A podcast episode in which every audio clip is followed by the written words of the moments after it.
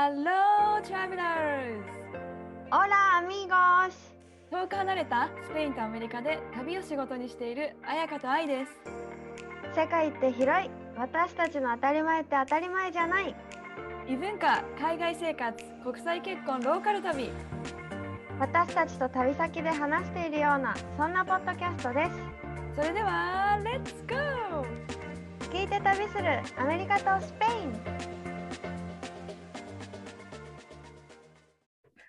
ラーやかーオラーイコモスタ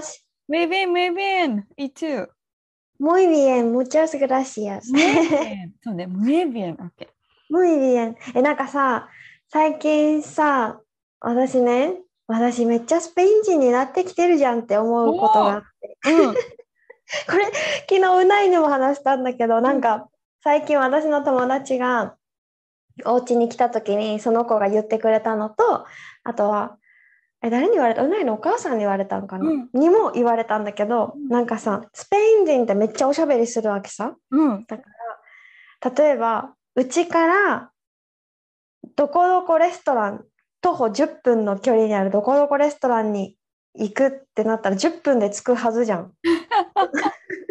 徒歩10分だから。はいはい。もうもう20分かかったりするんだよね、うん倍の時間。毎回じゃないけど、うんそれが誰かに会うと立ち話を始めちゃう。なるほど。うん。で、最初私それがさ、本当に、え、もうこの人たちいつまで話す の？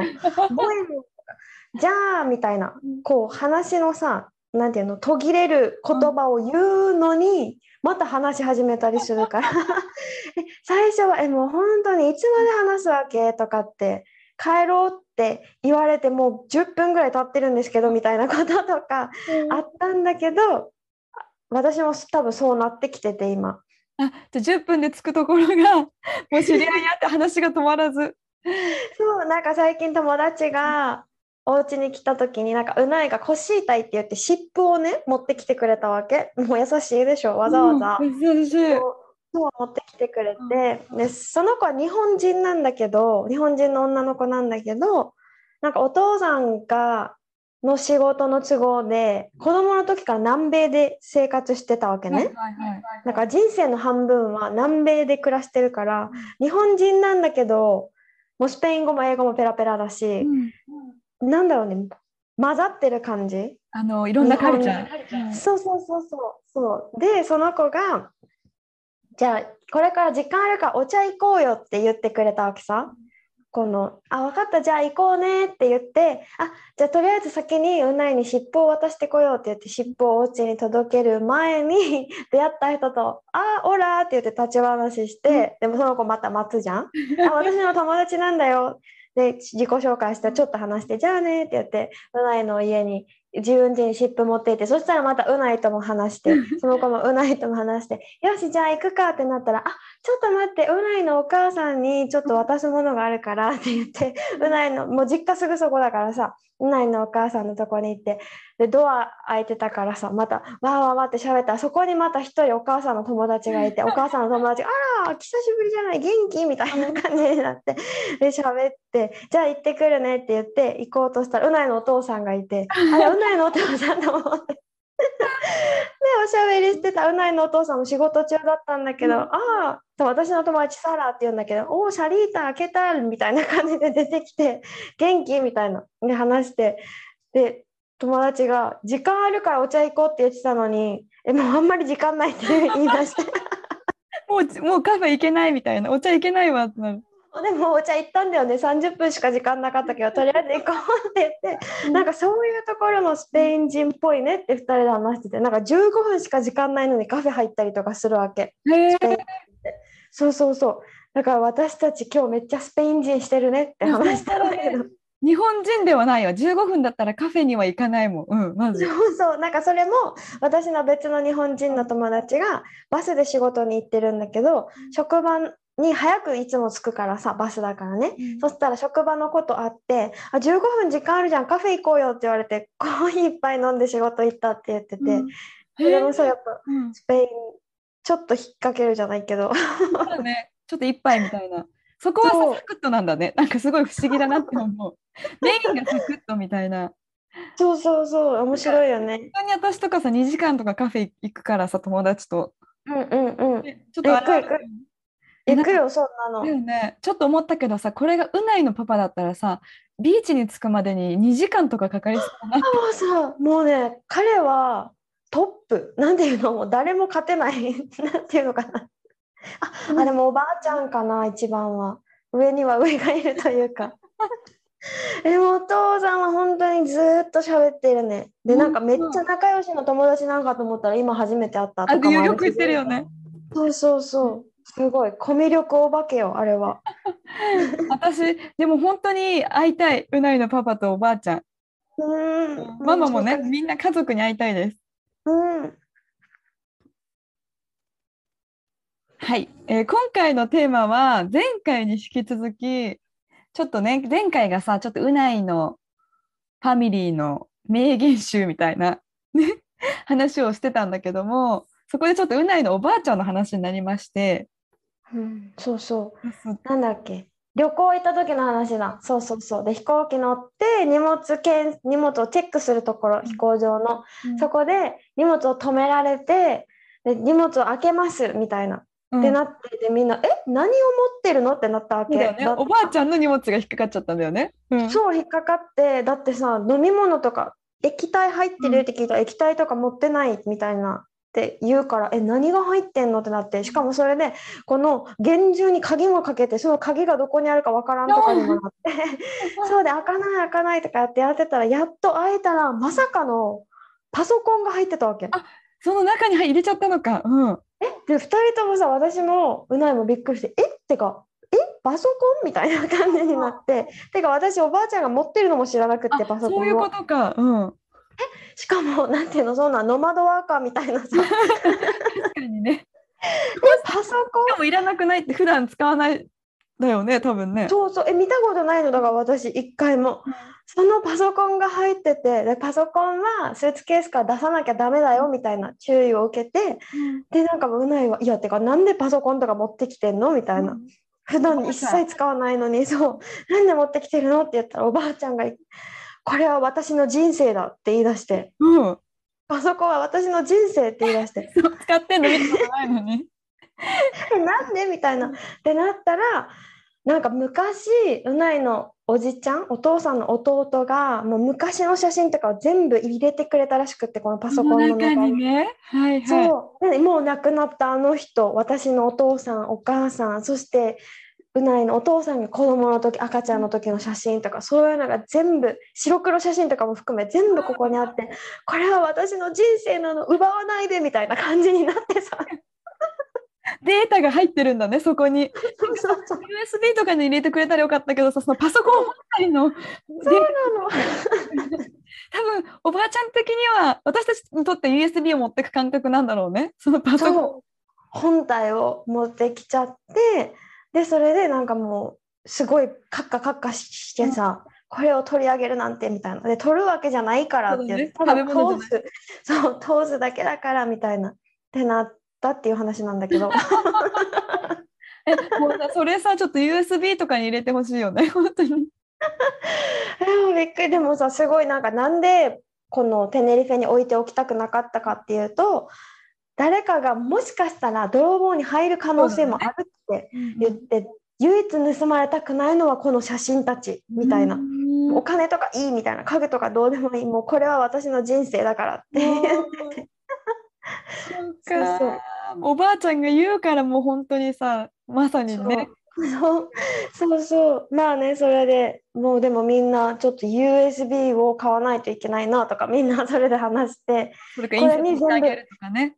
そうそうそう。これに全部入ってるんだよってこうやらないといけないねっていう話をしたりでこの間もおばあちゃんさ86うん。歳とかなわけね。でもめっちゃ頭もしっかりしてるしそれでなんと免許の更新をしたの今年まで。えー、できるんだねまず。うん、それもなんか試験をやっぱ受けないといけなくて毎年ちゃんと運転できる視力とかうん。反射神経とかそういう能力がちゃんとあるかっていう試験を受けないといけなくてそれをパスしたのってすごい喜んで私たちに報告してくれたらうないのお母さんが「えもうなんでそんなまた受けたの？危ない」みたいなことを言ったわけね。うん。こうもうだって私が連れて行くし車。で実際テネリフェに車ないし。でほぼ今テネリフェでそう生活してて。でこの地元バスクに帰る時に運転しないじゃんみたいな、うん。結局してないのに。うんそうそうその時しか運転しないじゃんみたいな、うん。なんでまた危ないじゃんみたいなことを言ったらなんかで今はこういう老人の事件も多いんだよみたいな。事故か。この運転の事故も多い。うん。そう多いんだよみたいな感じで言った時に なんかじゃあ若者は事故を起こさないわけ？みたいなことを言ってきて。おばあちゃん強い。そう。若者は起こさない。あんたスマホ見ながら携帯見ながら運転してるんじゃないの？みたいなことを言ってうん私は50年以上無事故無違反です。みたいな。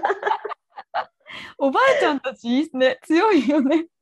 そう。だからこんな私から免許を取り上げる方がありえない。みたいな。馬鹿げてるみたいなことを言ってなんか私の可能性は私が一番分かってるみたいなもうね、最高です。そう。でなんかもうこの話の終わり方も私はこの免許が欲しい。終わり。もう誰にも何も言う権利はない。みたいなって感じだよね。そう。って言ってたからあなんかすごいこの強さと自分に対する自信。そうだね、可能性をね。すごい。そうそうそう。大事だなって思ったよね。本当だよね、おばあちゃんから学ぶのは、その自己愛、まず自己愛うん。と自分の可能性を自分で殺さない、殺さない。そう。信じるのは自分だけ。もうこれですね。本当にそれ。でもなんかねお母さんもちょっと似てるところあるなって思う。うないの。うん。なんか喧嘩とかするじゃん。やっぱ親子喧嘩？うん。うないと。親子喧嘩？と大体がなんか心配で喧嘩になったりとかうん。する、まあ、あるあるじゃない？どの家あるあ庭でもるです。もう自分と重ねたよね。うん。そうそう多分それでねでも自分はもう大人なんだから心配しないでってやっぱよく言うわけね。うないは。まあそうじゃん。大人もう大人10年以上経ってるからさ大人になって。だから心配しないでって言うんだけどお母さんがその時に言ってたのがあなたが何歳になろうが私は息子であるあなたを心配する権利は一生あるっていう、ああ、うんうんうん。そうそうだからこの権利は誰にも奪えないのみたいなことを もうほんとすぐにそのさ、ね、言葉が素敵よね。出てくる言葉が。そうこれそして。そうなんか私日本語に訳してるからあれだけどさスペイン語で聞いてる方がなんかパンチがあるというか、なんだろうねでも強いよ、でも。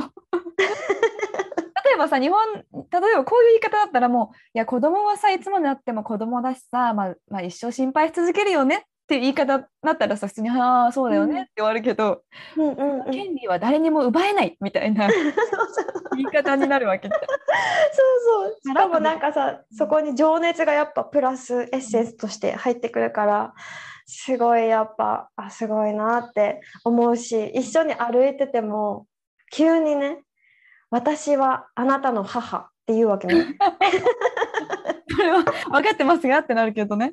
そうえってなるじゃんこっちはさ、うんえってなるじゃんそしたらうないすごいなって思うのがうないもさパッて顔を見て「私はあなたの息子」っていうわけね。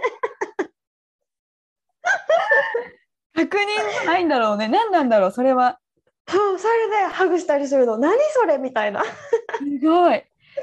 うちのお父さんも近いとこがあって、嘘でしょ日本人だよ。急にテレビとか見てるじゃん。そうするとうん、愛するの愛みたいな。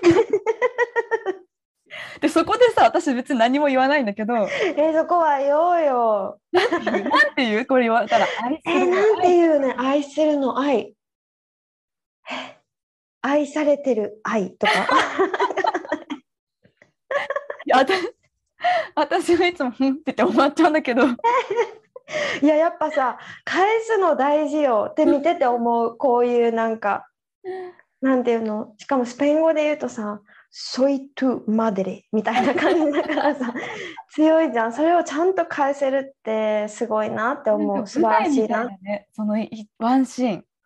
うんうんうん。そうそうそうこれが一番溢れてます。はい。愛にはそうだね愛だけにね そこにはかけてなかったけど。かけてない。そうだね、愛だけにね。そう、愛が言うからと思って。うんうん。はい、なんかさ、え、ちょっとさ、あの私もちらっと、え、大丈夫？ちょっと話して。うん、もちろんもちろん。あの、今回、彩香の聞き、ね、うないの名言シリーズを聞きたいって言ったら、まあ、彩香にも、え、ちょっとアメリカのも何かあったら教えてよって言ってて、うんうん。で周りの人だとあんまり思い浮かばなくて、アメリカといえばっていう人でちょっと探したんだけど、うん、あのアメリカといえば、とりあえずオバマ大統領の。そうだ言ってた。そう名言集みたいなのを探してて、で、オバマ大統領が言った話じゃないんだけど、うわ、これまさにそうだなって私は思ったやつをちょっと紹介したいんだけど、え、うん。彩香はこれまさにって思うかなっていうのも聞きたくて、うん、ね、ちょっと紹介すると、これなんだけど、ちょっとあの2つの写真がね、見える？あ見える見える。2つの写真の1枚上はオバマ大統領とあのミシェル夫人の若い時。とで下がその現在の写真で上の若い時何もない彼らの時にあのちょっと読むと「A woman's loyalty is tested when her man has nothing」って書いてあって下が「A man's loyalty is tested when he has everything」って書いてあるんだけどうん、上が女性のそのロイヤリティ例えばこの旦那に対するこう忠実とか誠実さとかリスペクトする気持ちはあの旦那が彼その自分が付き合ってる人でもいいんだけど旦那が何もない時に試されると。だからお金も地位も何もない時に女の人はその男に対する人の誠実さとか忠、ね、ロイヤリティが試されて男の人はその下の写真だよね。男の人は自分が全部手に入れた時にその女の人に対するリスペクトとかロイヤリティが試されるすっごいこれ私まさにって思ったわけよ。え言ってわかる？言ってること。わかるわかるわかる。なんか私、お笑い芸人の小籔さんが出てきた。小籔さん？えでも私お笑い芸人が出てきた。だから売れない時代でも本当？うんうん。え小籔さんも売れない時代のひ人が奥さんだったってことかな。そう、なんかね、19歳ぐらいの彼女らしいよ、奥さん。19歳ぐらいの時からの彼女そうなんだ。そうそうそう。ね、自分が地位もお金もない時にその女の人はその人についていくかとかそういうところが試されるってことだよね。そうそう。ことをちゃんと見てるか？その一うん人のうん。みたいな。でも男の人は全部自分が手に入れちゃった時にその女の人を一人だけこうロイヤリティを持って見て見れるかってことだよね。例えば全部手に入れちゃったら多分めっちゃ綺麗な人の方に行っちゃうかもしれないし、うん夫も寄ってくるからそれでも今一緒にいる人に忠実に入れるかがテストされる試されるっていうのがうん。めっちゃそうだなって思ったんだけど名言というか、ああ、なんかさ、小籔さんがね、その話、言ってたのが、めっちゃ愛妻家なんかな。うんで、なんか、本当に売れてない、お金もない、そういうもう貧乏どん底の時に結婚もして、で、今売れてるじゃん。有名、みんな知ってるじゃん、小籔さんって。でもそれでも、なんかあんまり変わらないみたいなことを言ってて、奥さんうんが。その、売れてない時と今と、あんまり変わらなくって、すごいなみたいな奥さんに対してね、うん、この変化のなさがこんな人はいないなみたいな感じで、うんそうそう思うみたいな話をしているのを何で見たのか何かで見たことがあって奥さん自身が旦那さんが売れたからとかって変わらなければ旦那さんも変わらないのかなとかって思ったじゃこれの話を聞いて。確かに。だから、そこ、それが試されて証明されれば、旦那も全部手に入れたときに、ちゃんとその奥さんそうそうそう。になれるみたいな、なれるってだからなんか奥さんも旦那さんが売れていく過程でテストされてるじゃないけど、うんうん、そうそうそう。なのかなんか売れたから例えば調理器具高いの欲しいとかあんまないらしくって、はいはいはいはい。これで使えるからこれでいいじゃん、うんみたいなのとかなんかお家とかもえ別に良くない？みたいな なんかそういう人あんまり無頓着お金にあんまり執着がないっていうか無頓着な人みたいな話を。だからこそ最初から一緒に入れたっていうのもあるだろうね。あそうね。そうね、すごくそれもあるだろうね。なんか私もさ結婚した時お互い無職だったんだけどね。あの そうなそうそうそうそう。っていう意味ですごく試されたなって思うけどでもロバートがさこう働いたりとか2人でビジネスやったりとかしてさなんかこうやっぱお金が入ってくるとあこれ欲しいなとかって思うもん普通にでも今笑ったけど私もだわ。私たちも結婚した時無職だわお互い。彼がナッシングの時に何もない時に。で今も試されてるなとは思うんだけどそうそうそう、うんうんうん。条件よ、ね、そういえばそうだね。でもなんか全然やばいとか思ったことないかも。なんだろうねこの絶大な信頼感。やばいってさあのあやばいお金がないとかじゃなくてこれからどうなっちゃうんだろうみたいな。そうそう路頭に迷うんじゃないかみたいなねだって仕事ないってことは収入ないわけで、あまあそれはファミリーの力も多い大きいかな、うない側のってことだよね、うん。そうそう。あまあどっちもねうちの親も何かあったら言いなさいって感じだから。うん。どっちもなんか守られてる感じはする。どちらの家族にも。めっちゃ似てるから境遇。本当に。なんかロブちゃんのパパとママもなんかねよく言うんだけど、まあ、今はすごくさ大学の先生とかやってるし多う分、ん。こんな言い方したらあれだけどお金に不自由なくしかも蓄えもうん。あって、家も3軒ぐらいプロパティがあってうん。ふうな感じだけどいつもいや僕たちは結婚した時ロブちゃんが生まれた時全然お金がなかったんだみたいな。うん。稼げば稼ぐほどお金をバンバン使うんじゃなくてなんか今もすごいセーブするんだよね。例えば別に高級なレストランとかもそんなに行きたいとも思わないしなんか全部自分で物を直すしちゃんと調べて新しいものすぐ買うんじゃなくて、うんうん使えるものはずっと使っていくみたいなそのスタンスが変わらないなんかいくらお金が増えてもそういうそういうスタイルっていうのいいなってちょっと思ったりしたんだよね。うんなんか似てるかも。このうないの両親も、なんだろう、来た時テネリフェに来た時2人で来た時は、職もなくてここに来て、ここに住むぞ。うんとりあえず、なんだろう、人生を探しに来たって言ってたけど、うんで、仕事もなくて、なんかお母さんは、何、レストランの、うん。なんだっけ、ウェイトレスしたり、うん。お父さんお掃除の仕事したりとか、そこから始まったって、そうそうそう言ってたから、私なんかお母さんもあんまり物とか捨てない大事に使うし、あのタッパーあるじゃん、タッパーとかも買わないでチーズを、クリームチーズの容器をタッパー代わりにしたりとか、あ、すごい賢いと思ってさ、お同じのをすごい使うんだよね。すごいね。なんかでも似てるなって思う、そういう部分が。なんかさ、うんなんか人生を探しに来たって言ってたけど、そのもう一個のオバマさんのやつがすごく響いて、そう、オバマさん？でもマジでそうだなって思うんだけど、なんか、change will not come if we, if we wait for some other person? Or some うん other time. We are the one we've been waiting for. We are the change that we seek って書いてあって、うん他の人とかその時が来るまで待っていてもそのチェンジ変化っていうのは訪れないんだよって。じ私たちが待っているのって自分たちがこう実際に変化している時自分から変化する時なんだよみたいな、うんうんうん、そうだよね。そう。We are the change そう私たちがその変化。あすごい演説みたいになってる今。でもこれ演説の多分やつだから。だから自分からそういかなきゃいけないし、でもう一個あるのが、その keep exploring っていう探求し続けようって、keep dreaming, keep asking why そういう夢を見続けて、なぜそれがしたいのかっていうのを自分に問い続ける。あ自分にね。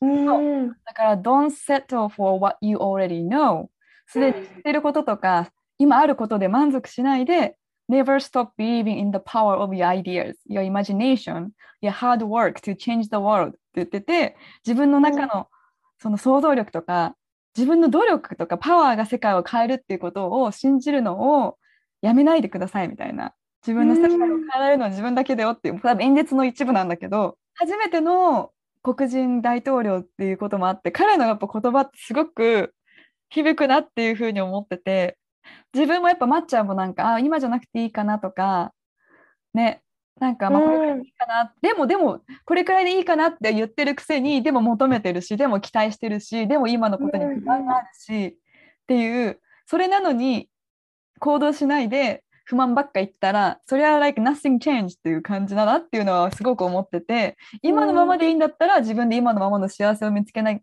幸せって思いたいしさ、なんて言うんだうろう。んうん。それでもさ、もう本当はこうしたいのに今の仕事嫌なのにって言ってるんだったら、あの自分だよね。You are the change っていう、本当にまさにそうだなっていうのは、感じてちょっとこれ検索しながらちょっと響いたっていう話なんだけどいや、ほんとほんと、本当にそうだわ。なんかさ、こうなりたいなーって思ってることがあってもさ、なんか例えばネットサーフィンをしていたりとか、そんな時間が あったらね、ちょっと何かをするだけ。例えば英語もっと喋れるようになりたいって思いながら別のことに時間をかけていたりとかすると、言ってることと行動のちぐはぐさとかさ、ないよね。確かうに、ん、なんかさ彩香に言ったけどさ今私なんか1ヶ月ぐらい今インスタまさうんうん。してて気づいたらインスタ開いてるしなんて言うんだろう。気づいたらなんかいろんな自分がちょっと時間を取られてるのに気づいたんだよね。なんか自分の気持ちもすごくブレるしいろんな情報、別に探してもいない情報が入ってくることで。うんうん1ヶ月ぐらい今メールのチェックとかするんだけど DM の。うん。でめちゃめちゃ時間が増えたなと思って。子育てしながらもうんうんなんか隙間時間にインスタとか見てたからその隙間時間にしたかった本を読んだりとかちょっとこう勉強したかったことをしたりとか寝る前のうん。1時間は自分の本当の自分のしたいことをしたりとかしててちょっと今なんかねあのいい感じ。あのえなんかどんな時間が増えた？このその時間がなくなったことで。なんか今昔やってたツアーの仕事をしてたりとかコーチング始めたりとかした時にで子供ができてあ私本当に何がやりたいんだろうっていうその模索する時間になったというか自分とノートに書いたりとか日記書くようになったりとかでちょっとまた勉強したいなと思ってそれの時間に当てたりとかいう感じになったかも。うん、うん、素敵。いや、やっぱさ、一日もうほんと1分でも、なんていうのかな、すべてを止めるじゃないけど、矢印を自分にみたいな時間ってさ、大事だよね。全然違うなって思う心に余裕が。だからインスタやめやめなやめた方がいいよって言ってるわけじゃなくて自分の中でそれがねちょっとこう、うんうんうん。ブレる要素だったから、うん、すごくなんていうの大事だなと思ったその時間。いやー、そうだよ。そりゃそうだよ。すごいね。それに気づけたのが。なんかねなんかいろいろそう。あでもちゃんと DM チェックはしてますので何かあったら。はい。あと最後にもう一個あって、うん。ちょっと紹介したいのがね、でもそれはなんか友達、スペイン人の友達が教えてくれた言葉、パチャママっていう言葉があって。そうそう、なんかね、南米で使われてる言葉なのかな、らしくって、なんかさ、音が可愛くない？水しぶきみたいな。うん、かわい。い。うん。そう、なんかそれが、これの意味がさ、パチャが大地で、ママが母っていう意味なんだけど、母なる大地とか、大地の女神っていう意味を持ってて、アンデスだったかな？に伝わる言葉らしくって、こう、なんだろう、私たちは、この大地にいる、大地って誰のものでもないから、人間も動物も植物も昆虫も全部このパチャママに作り出された子供たちでみんな平等で私たち人間はみんな自然の一部なんだよみたいな考え方。そうそうそう。だからそれなのにだってなんか人間がさ土地を壊したり動物を苦しめたりしてるとこうこの母なる女神が起こって地震とか大雨とか災害が起こるんだよみたいな考え方？もうめちゃめちゃ起きてるじゃないですか、本当に、ね。そう。あそうでもなんかなんだろうね。し人間だって自然の一部っていうのが頭の片隅にあるだけでちょっと毎日の生活が変わるような気がして、うんちょっと自然に触れ合うとさやっぱこう気持ちくない？優しくなれるし、ね本当にするしそれもやっぱり私たちはもともと自然の一部なのにかけ離れるような生活をもう余儀なくされてるじゃん今。そうだね。うんうん。そう太陽は沈んでるのに寝ないとか当たり前だけどライトがあるから寝ないし太陽上がってるのにまだお、ね、起きないとかそういうのも全然あるさねそういうロブちゃんが。自然にうん。そうだからもともと自然の一部なのに自然に反したことしてるとなんか心地よくないんじゃないみたいな考え方？だからそうそうそう。これをだから私は一日に一回は絶対自然を感じるとか自然に触れるっていうのをしようと思ってて、海に行くのもそうだし、うん。山に行くのもそうだし、裸足で触れる、地面に触れるみたいなのをすると、やっぱなんかさ、ネガティブなものは出ていく感じがするから、そういうのどうですか？まあ私も今日帰ったらうぶちゃんにパチャママだよって言ってみる。えなんか知ってそうじゃない？メキシコとかその辺もちょっと離れてはいるけど、一応南米に入るんかな？はってなるか、そうだね、パチャママだねって言うか、どっちか、どっちかちょっとまた報告します。ぜひ。っていうね、そう、最後にちょっとシェアでした。パチャママ。いやでも本当私もやっぱ自然、元気になる源の一つはやっぱ自然だからね。まさにそうだなと思いました。うん。あるよね。見えないけど、見えないエネルギーはあるよね、そこに。あるよ。うん。はい。ちょっと2話にわたって、あの、何だったんだろうね。テーマは名言集みたいな感じに。でもいっぱい話したよね。それこそさ、アメリカの愛がさ、言ってた善と悪の話もすごいあ興味深かったですね。ね、の法律の話とかにもつながったし、うんうん世界の見方。ねえ、もうちょっとこういうトピック、ちょっとシリアスなトピックも本当にちょっと止まらないので、いろいろ調べてきたなと思う。だって、うんちらっと見たって世界では、ね、他の国ではあったかもしれないけど、アメリカでは本当に今毎日のようにやってたりとか。そうだよね。ほんとほんと。なんか知らないだけでさ、例えばスペインも最近までさ、この火事うん。が取り上げられてるっていうか、うん。そしたらやっぱ何種類だったかな？の動物が死んじゃったとか、やっぱ山火事でね。ええそうそうっていうのもやってたけど、それもさ、ここではわーってなってるけど、全然日本ではとかアメリカではね、ねテーマになってなかったり、オーストラリアにいた時はちょうどオーストラリアの山火事でうん。コアラがいっぱい死んだとか、うん。それもあとちょっと時差でなんだろう報,、えー報道される感じじゃ。うんん、そうだね。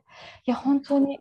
え、なんか一個さ、え、待って、悲しい話で終わっちゃうから、ちょっとまた今度にします。はい。気になる。あるよね。そうだよね。ごめん。そして絶対忘れるでしょ、また今でちょっと度とか言って。えでもそうだね。シェアしとくか。うんうん、なんかアメリカならではだなって思うんだけど、スペインでもやったかな。最近、メキシ、テキサスのところですごい大型トラックのトラックの荷台に100人ぐらいのメキシコ人が乗ってて、その中の30人ぐらいが死んじゃってたっていうのを見つかったりしたんだけど、それは国境を越えてきたってこと？方針方針っていうか、まあ、国からこう逃れるために来て子供たちとかもいてでこの炎天下の中すごい熱中症になったりとか。わなんかすごくねアメリカだからこそ起きる事件っていうのをでそれをさこう率先してや率先っていうかその手伝ってたのもアメリカ国籍の人だったりとかあそうなんだね。すごくなんかやっぱずっといろいろある問題問題というか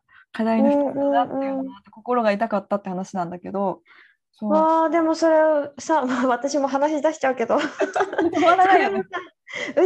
の本当に歩いて10分のビーチがあるんだけど、そこにアフリカからの逃れてきたうん。人たち、近いからさアフリカと、うん。もう本当になんていうの？カヌカヌーみたいな カヌーじゃないけどそれに何十人って乗ってそこアフリカから来た人たちが到着するのが本当うちの近くのビーチなわけね。うん、なん2回ぐらい見たことあるけどそのえ漕いでる姿みたいな？漕いでるっていうかこのここか港から救助にこう向かう。うん、やっぱ遠く発見するじゃん。なんかれなんかあるんか分からんけど、うんうんあ来てるみたいなの発見したら救助に一一つの船が向かって、でこう連れてきてで上がってくる人たちこのアフリカの人たちとかをビーチから見たこととかあってでこっちはこのビーチにはバカンスのイギリス人とかドイツ人とかフランス人とかがいてその中をこう逃が逃げて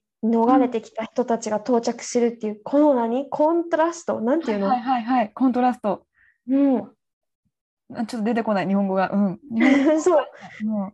この差なんだろうっていうのとかを見たこともあるし、もちろんその人たちはラッキーでたどり着かないで天候が悪くてとか、燃料がとかわかんないけどね。そういうので沈んじゃったり、こう何遺体が上がってくるじゃないけど、うん。この私たちのビーチに上がってきたのは見たことないけどそういうのもあるんだって。うん赤ちゃんとかねそれこそ赤ちゃんが打ち上げられてるとか、らしい。いや心がでも本当にそう見てる世界というか生きてる世界がちょっと本当に見方が違うよねさっきの話じゃないけど。うんだからびっくりするよね。このビーチにいてもさ、やっぱり私たちはこう、ビーチはゆっくりする場所だけど、アフリカからこうやって逃げてきた人たちは、なんだろう、時計売ってたりとか、帽子売ってたりとか、仕事の場じゃん、その人たちにとっては。